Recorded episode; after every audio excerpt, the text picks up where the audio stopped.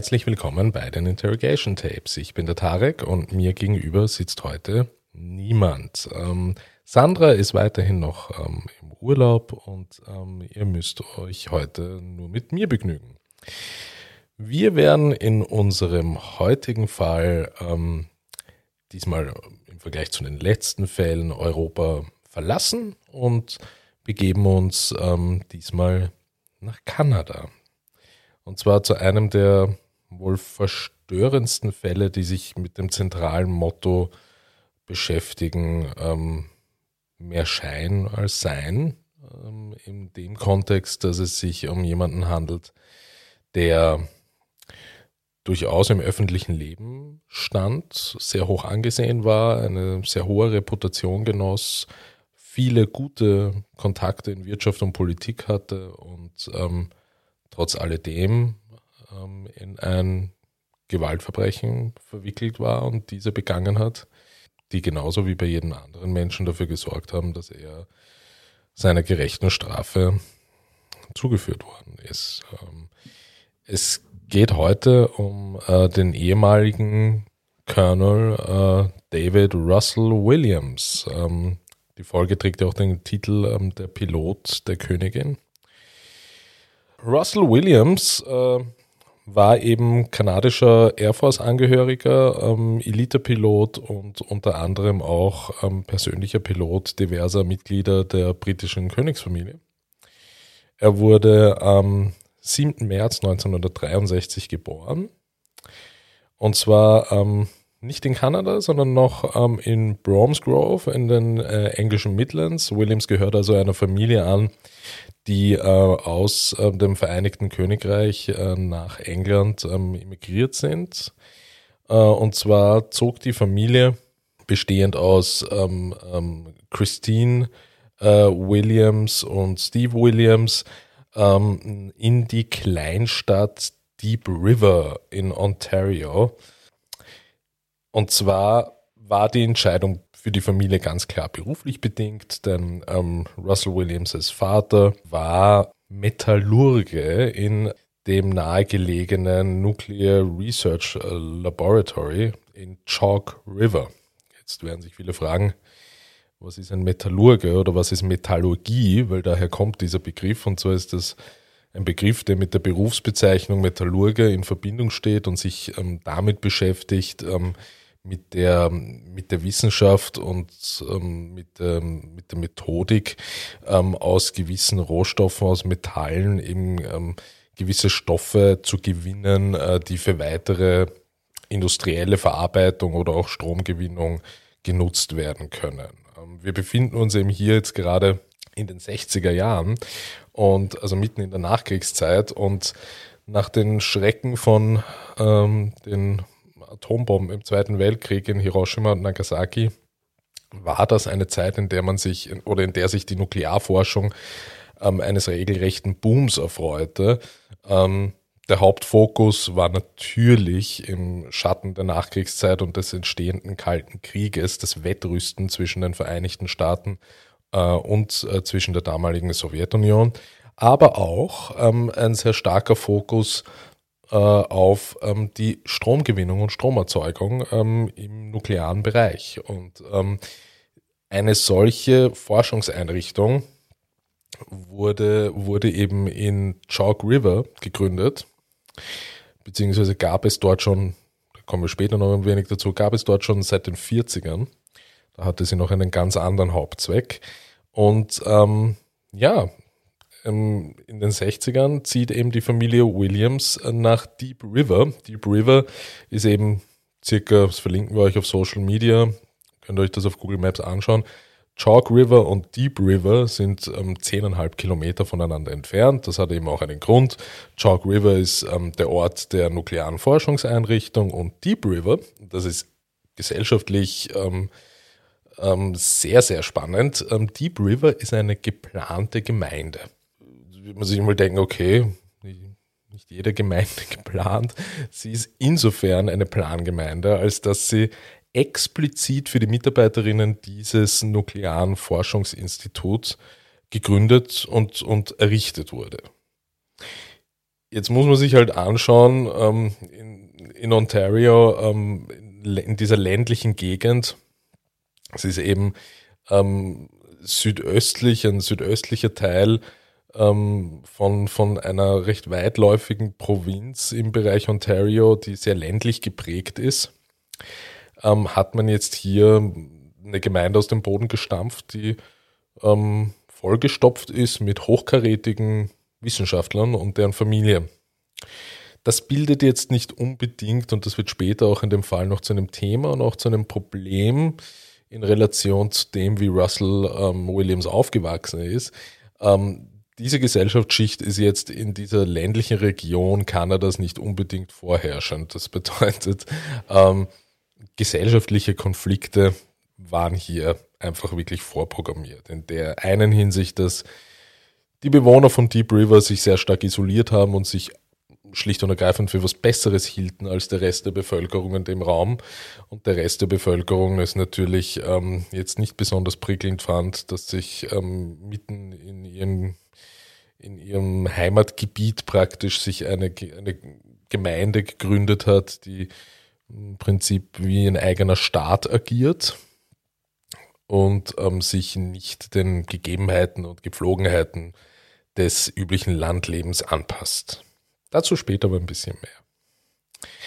Es wohnten eben wirklich wohlhabende und, und, und sehr gebildete ähm, Fachleute und Wissenschaftler in, in Deep River, ähm, die sich von dieser ländlichen Provinz äh, komplett abgesetzt und isoliert haben.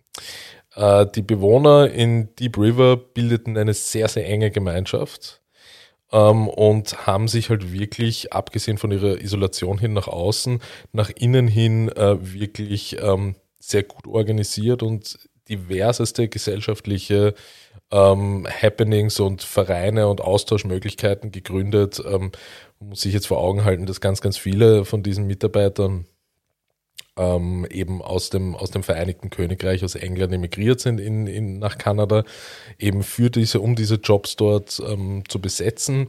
Und ähm, dementsprechend war, war das gesellschaftliche Leben in Deep River ähm, was eben eine komplett ländliche Region war, hat eher so ausgeschaut wie in Westminster oder ähm, in irgendeinem anderen Nobelbezirk in London oder ähm, vielleicht irgendwie in Wales. Ähm, also es gab ähm, regelmäßige Tanzevents, es gab einen eigenen Yachtclub, ähm, es gab eigene Tennisclubs.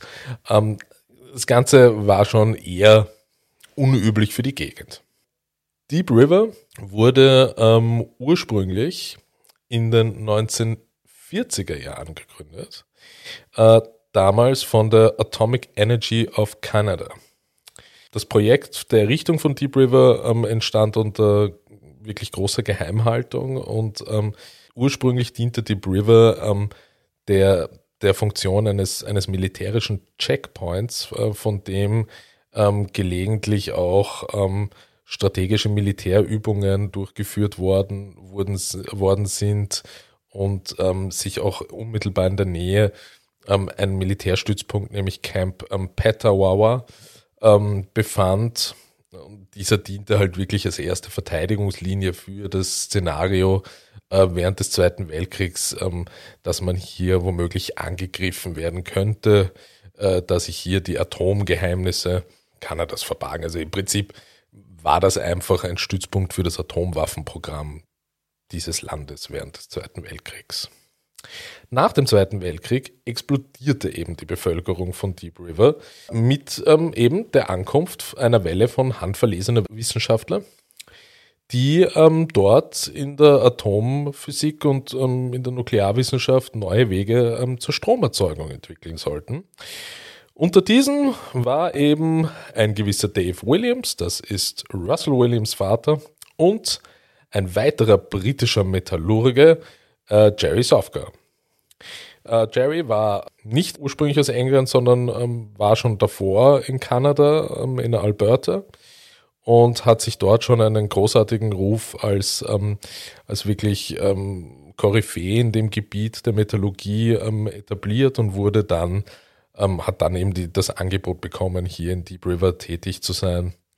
beziehungsweise in Deep River zu wohnen und in Chalk River in der nuklearen Forschungseinrichtung hier beruflich ähm, zu wirken. Dave Williams war eigentlich als sehr aufgeschlossen in der Community bekannt, als Charmeur. Er sang regelmäßig in einem der vielen Nachtclubs, die Deep River zu, zu bieten hatte, der sogenannte Glee Club.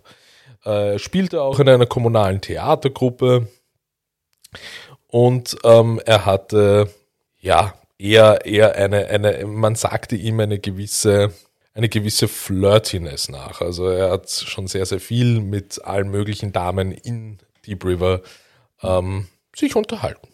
Williams und seine Frau ähm, Christine waren zudem ähm, begeisterte Tennisspieler, da waren sie in Deep River genau richtig. Ähm, ich glaube, in meiner Recherche habe ich herausgefunden, dass es in die Gemeinde hatte zu Spitzenzeiten in etwa 5000 Einwohner und es gab drei Tennisclubs. Das ist schon ein guter Schnitt. Ja, Williams und seine Frau ähm, hatten zwei Kinder, Russell Williams und ähm, seinen kleinen Bruder Harvey. Ähm, zudem wohnten sie eben nur eineinhalb Blocks von Jerry und Lynn Sofka und ihren Kindern entfernt. Es entstand sehr schnell eine, eine gute Freundschaft zwischen dem Paar und deren Kindern, die sich regelmäßig trafen und miteinander Dinge unternahmen, wie ob es jetzt im Yachtclub war, im Tennisclub, Tanzwettbewerbe, Theatergruppen. Also sie waren einfach wirklich, ähm, wie ein anderer ähm, ehemaliger Bewohner von Deep River sagt, die beiden Paare verkörperten wirklich die, die High Energy und High Performance People ähm, von Deep River. Deep River hat eben nun zu Spitzenzeiten seine 5000 Einwohner und es, ja, spiegelt auch wieder die eigenartige Rolle des, dieses, dieses doch recht kleinen Örtchens wieder, dass ähm, trotz 5000 Einwohner ähm, eine finanzielle, eine geballte finanzielle Unterstützung für mehr als 60 Vereine und Mannschaften äh, in dieser Kleinstadt eben von den Bewohnern finanziert wurden. Und dass zudem, und das ist einer der Fun Facts über, über Deep River, Deep River war die einzige Station, Tourneestation des kanadischen Nationalballetts. Das stellt man sich halt eher vor, dass, weiß ich nicht, für österreichische Verhältnisse jetzt vielleicht nicht im Ballett gemessen, sondern die Wiener Sängerknaben eher in naja, wie soll man es höflich ausdrücken, eher in größeren Ballungszentren ihre Tourneetermine haben, so wird das auch beim Ballett sein. Nein, das kanadische Ballett machte einen extra Stopp in Deep River. Das unterstreicht noch einmal hier wirklich auch die, die, die gesellschaftliche, den gesellschaftlichen Rang und Status, äh, den diese Gemeinde zum damaligen Zeitpunkt hatte. Jetzt kann man sich schon vorstellen, dass es natürlich äh, bei diesem Lebensstil mitten in, in in einer absoluten idyllischen und ländlich geprägten Landschaft ähm, und Gesellschaft es nicht lange dauert, bis es zu gesellschaftlichen Konflikten kommt. Es ähm, gab recht schnell Konflikte mit anderen Bewohnern ähm, der angrenzenden Gemeinden und Städte. Es wurde geklagt über ein Zwei-Klassensystem in Bildung, in medizinischer Versorgung. Also ähm, Deep River hat sich ähm, für seine Bewohner sehr, sehr schnell Parallelstrukturen zu den bereits vorhandenen grundinfrastrukturellen Einrichtungen geschaffen, eben ob das jetzt in Medizin, Bildung und anderen Bereichen war. Dazu gibt es ein, ein recht einschneidendes Erlebnis, das ähm, ein ehemaliger Bewohner ähm, dem ähm, Magazine Canadian Geographic erzählt hat, und zwar ähm, dass sie schockiert sei, als ihr oder schockiert war, als ihr kleiner Junge mal auf sie zukam und fragte, Mama, was ist denn ein PhD? Ähm, denn eine Frau war zu ihm gekommen und hatte ihn gefragt, ähm, ob denn ähm, sein Vater promoviert hätte. Und als der Junge nicht antworten konnte, sagte sie nun, nun dann, fort mit dir, meine Kinder spielen nur mit anderen Doktoranden. Ähm, also klassischer Fall von habe ich besonders gern von, von Gesellschafts, ähm, Gesellschaftsrassismus eigentlich. Ja? Also ähm, Menschen, die einfach aufgrund ihres Bildungsbackgrounds ähm, auf eine nicht nur auf eine leistungsfähigere, sondern auf eine Stufe gestellt werden, die sie einfach zu besseren Menschen machen soll oder wertvolleren Menschen als ähm, welche mit nicht so einem hohen Bildungsgrad. Das wurde halt wirklich in dieser Zeit, in dieser Gegend so gelebt. Die andere Seite von Deep River, abseits der Konflikte, war ein rauschendes ähm, Nachtleben. Ähm, das ähm, war halt eben auch wieder ein Spiegel der Gesellschaft, der Leute, die dort ähm, einfach gelebt und gewohnt haben, die oftmals aus ähm, wirklich äh, höher gebildeten und betuchteren Gesellschaftsschichten aus England kamen und sich hier in Deep River ihr kleines äh, Mini-London aufbauten. Äh, es gab diverseste Nachtclubs und ähm, Tanzwettbewerbe, die auch durchaus dafür bekannt waren, äh, laut einem der ehemaligen äh, Wissenschaftler, die ähm, dort gearbeitet haben, der meinte, wenn du zu einem Tanz gegangen bist, hast du nicht nur mit deiner Frau getanzt, du hast mit drei oder vier anderen Partnern getanzt. Jetzt wird sich der eine oder andere vielleicht denken, hu, ähm, wo ist da jetzt äh, the crime? wir müssen uns jetzt noch immer vor Augen halten, Deep River in den 40er Jahren entstanden. Wir sind jetzt hier gerade in den 60ern. Das war jetzt ähm, gesellschaftlich und von gesellschaftlichen Zwängen und Wertvorstellungen her äh, schon was anderes als 2023. Und ähm, einfach so mal mit wem anderen in der Öffentlichkeit bei einem offiziellen gesellschaftlichen Event ähm, einfach so mal mit einer anderen Frau zu tanzen, war jetzt nicht nix, ne? Wie man sich denken kann, blieb es aber auch oftmals nicht dabei und es ähm, war recht schnell auch außerhalb von Deep River bekannt, dass Familien und Ehen ähm, oft zerbrachen, ähm, weil es eben ähm, wirklich viele ähm, Beziehungsdramen und Affären äh, mit anderen Bewohnern in Deep River gab. Diese Dynamik hatte eben auch zur Folge, dass ähm, die Ehe der Williams ähm, darunter litt und am 31. Oktober 1969 reichte Christine Williams die Scheidung ein. Jetzt war es damals so, dass die Tatsache des Ehebruchs eine, ja, wirklich ein, ein Straftatbestand war in diesen Breitengraden. Das kam noch aus, aus grauer Vorzeit. Ähm, üblicherweise war es natürlich immer so, dass äh, vor allem wenn sich eine Frau trennen wollte oder die Ehe irgendwie da auseinanderging ähm, seitens der, der, der Ehefrau, dann wurde die Frau immer des Ehebruchs bezichtigt vollkommen unabhängig davon, ob es stimmt oder nicht, und ähm, war damit gesellschaftlich gebrandmarkt und ausgestoßen.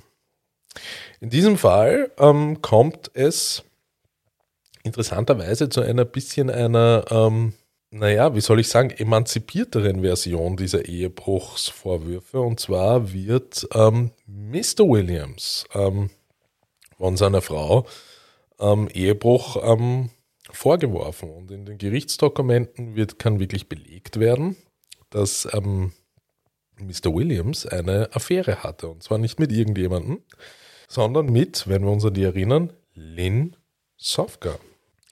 Es war jetzt auch so, dass die Affäre nicht wirklich bestritten wurde und innerhalb weniger Monate hatte ähm, Mrs. Williams, Christine Williams, ihre Anteile am Haus ähm, verkauft und ähm, ist nach Scarborough gezogen.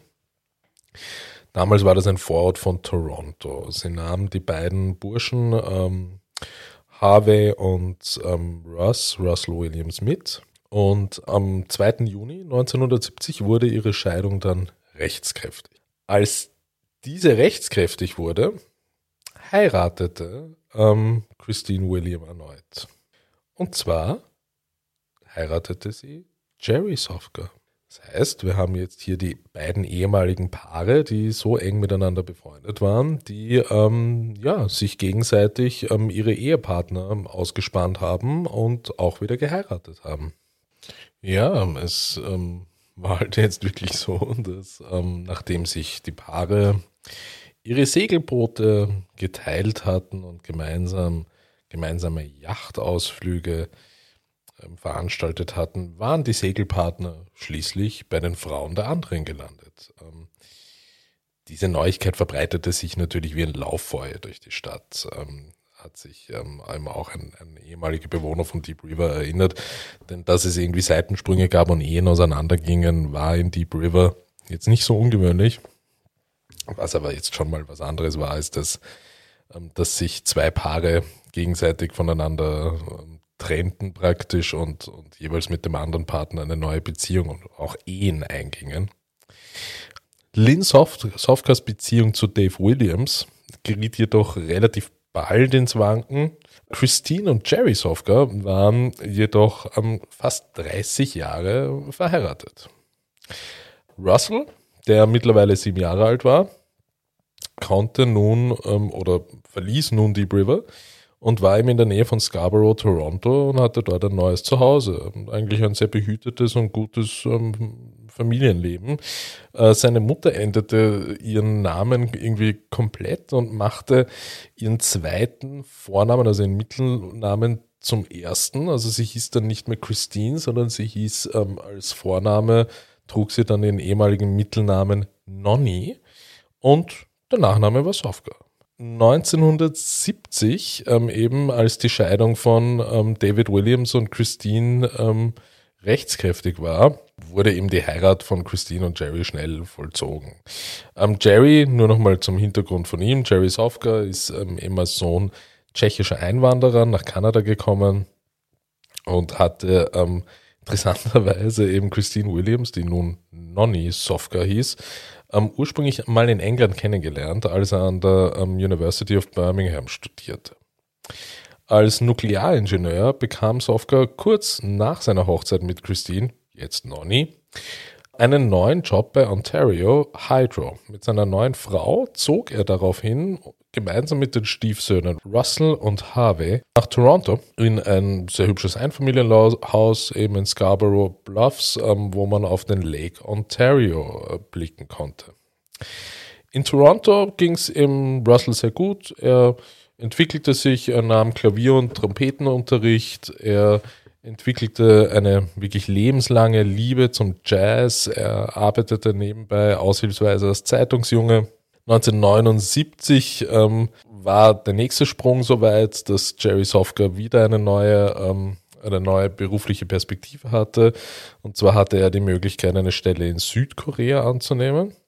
Diesmal entschied sich jedoch äh, Russ Russell Sofka, er hat mittlerweile auch diesen Nachnamen angenommen, äh, entschied er sich ähm, zurückzubleiben in Toronto dort praktisch das Abitur fertig zu machen. Er wechselte daraufhin ins Birchman College, das ist ein Elite-Internat, äh, das zum Upper Canada College gehört. Ähm, er fügte sich dort sehr schnell ein, war von seinen Leistungen überdurchschnittlich. Seine Kommilitonen haben aber ähm, schon öfters zum Ausdruck gebracht, dass er sehr, sehr zwanghaft und war und Befehle gab und in den Zimmern, die sie sich teilten, selbstständig Regeln für Putzdienste entwickelte, jedem anschaffte, was er zu tun hatte.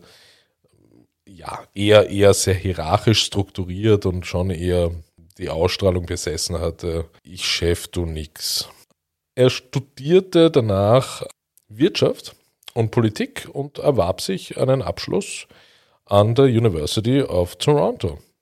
Während seiner Studienzeit lernte er schon das Fliegen privat am Flughafen in Buttonville, also Flugstunden, die er da genommen hat. Und das Thema faszinierte ihn komplett. Es war jetzt noch nicht, also überhaupt nicht klar, dass er jetzt irgendwie in die Richtung ähm, eines, eines Militärpiloten gehen würde, sondern es war halt wirklich eine, eine, eine Passion, die ihn auf eine hobbymäßige Art und Weise einfach immer begleitet hat.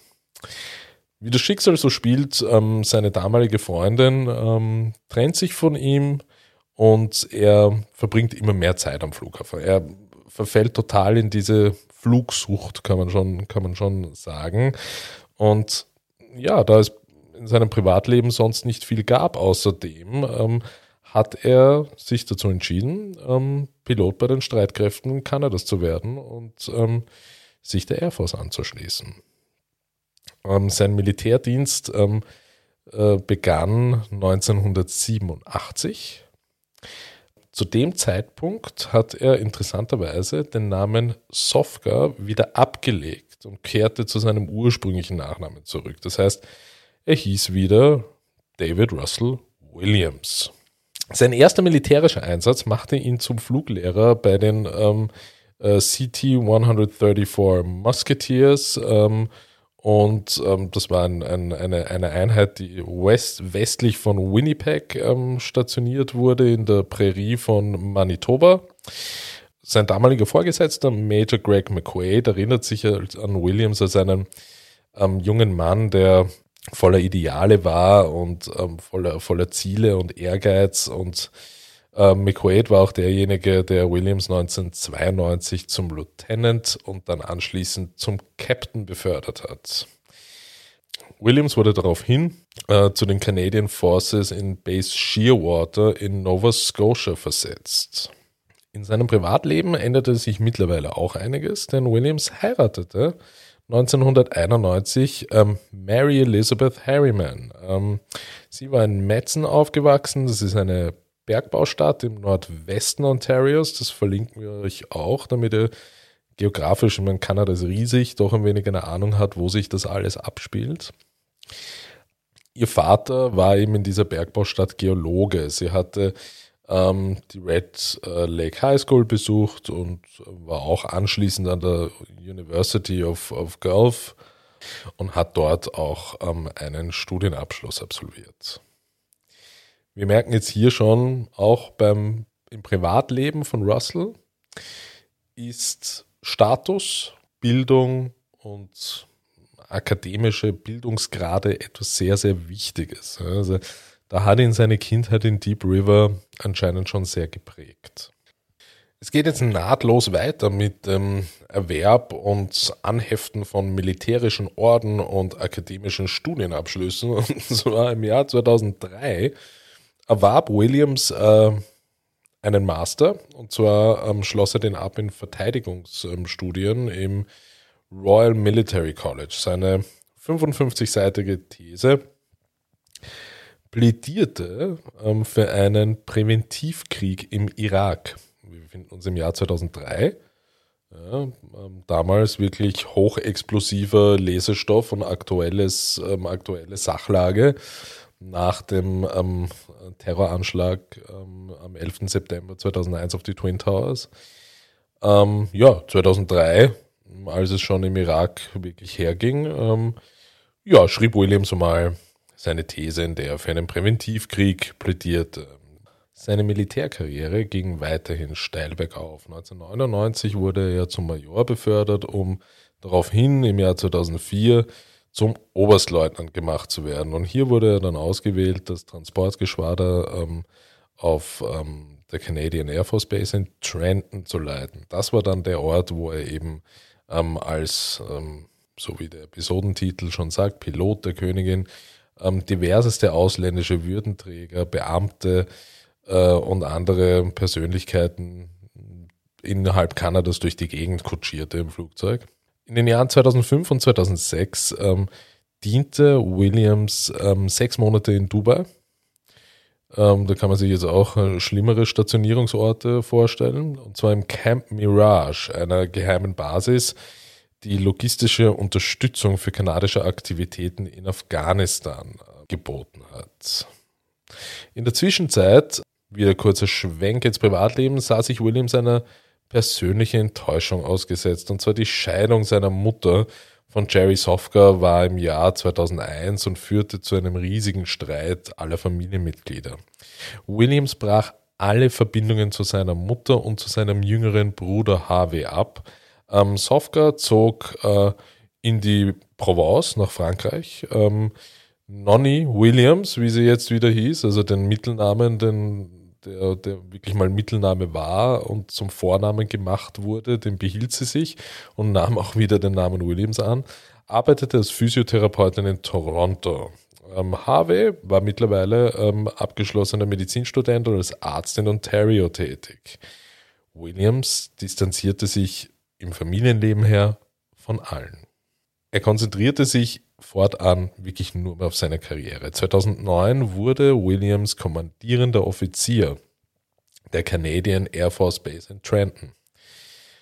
Das war mittlerweile dann Kanadas größter Luftwaffenstützpunkt. Ähm, CFB Trenton verfügt über eine Flotte ähm, heute noch von diversesten Jets, ähm, die ähm, ähm Transportflugzeugen, die dazu dienen, Regierungsbeamte eben ähm, zu transportieren. Und die Basis fungiert auch als Such- und Rettungszentrum äh, und als Knotenpunkt für wirklich sehr, sehr schnelle und notwendige ähm, Einsatzkräfte.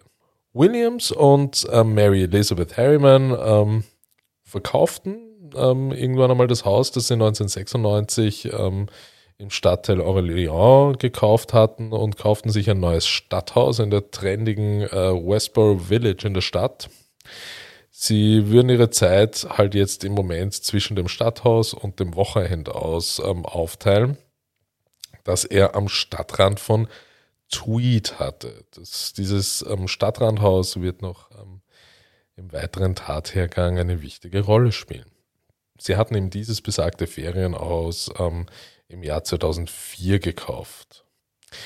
In Tweed und Trenton ähm, etablierte sich ähm, der mittlerweile zum Colonel beförderte ähm, Williams als guter Nachbarer und gesellschaftlicher und gemeinschaftlicher Anführer der, der Stadt. Er posierte für Pressetermine, tauchte bei Wohltätigkeitsveranstaltungen auf und, er galt wirklich ausnahmslos als hilfreich und ähm, als wirklich guter Kommandeur seiner, seiner untergebenen Einheit. Seine Frau äh, wurde ebenfalls stellvertretende Direktorin der Heart and Stroke Foundation, einer kanadischen Wohltätigkeitsorganisation.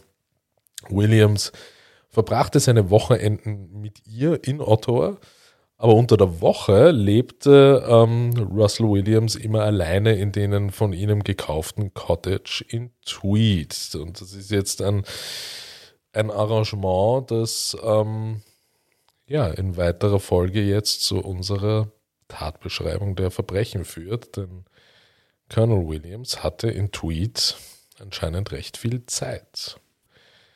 In den folgenden Jahren ereignete sich eben ähm, rund ähm, um Tweed und ähm, auch rund um äh, die Air Force Base Trenton einige äh, echt mysteriöse Fälle von Einbruchsvorfällen, die sich ähm, immer mehr häuften, wobei jedoch bei diesen Einbrüchen keine Wertgegenstände ähm, entwendet wurden, sondern äh, hauptsächlich eigentlich ähm, in den Kleidungsstücken und Kleidungsschränken ähm, der Betroffenen gewühlt wurde und ähm, ja, ähm, Russell Williams ähm, war davon auch ähm, betroffen, da dies in seiner unmittelbaren Nachbarschaft ähm, geschah und er natürlich auch ähm, an Gemeindeversammlungen und ähm, mit besorgten Bürgern der Stadt teilnahm, um zu versuchen, hier wirklich ähm, herauszufinden, was in der Umgebung geschieht. Also wir müssen uns jetzt hier ähm, schon nochmal Kanada hernehmen als ähm, spezieller Musterschüler, was ähm, nachbarschaftliche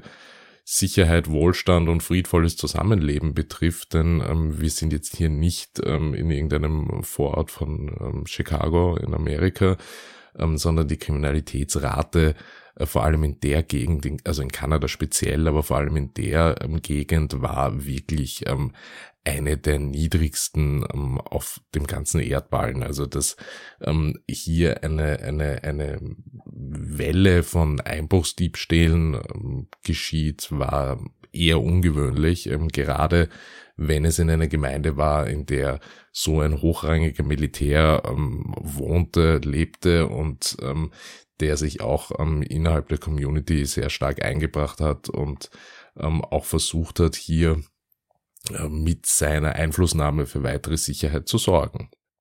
Wir wollen jetzt im ähm, weiteren Verlauf und auch im nächsten Teil unserer, ähm, unseres Falles Russell Williams Schritt für Schritt ähm, aufdecken, um welche einzelnen Fälle es hier geht, in welchen zeitlichen Abständen diese ähm, stattfinden und wie sich die Methodik dieser Einbruchsdiebstähle auch ähm, immer weiter ändert. Und ähm, sehr schnell wird klar, dass es hier eben nicht um klassische Einbruchsdiebstähle äh, geht, in denen man einfach nur schnell Wertgegenstände ähm, entwenden will.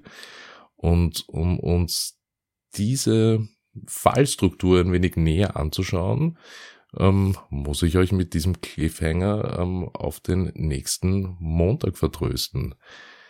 Die gute Nachricht dabei ist, Sandra wird wieder dabei sein und wir werden uns gemeinsam diesen wirklich sehr, sehr verstörenden Fall ähm, in allem Detail weiter anschauen. In diesem Sinne wünsche ich euch noch eine schöne Woche. Tschüss.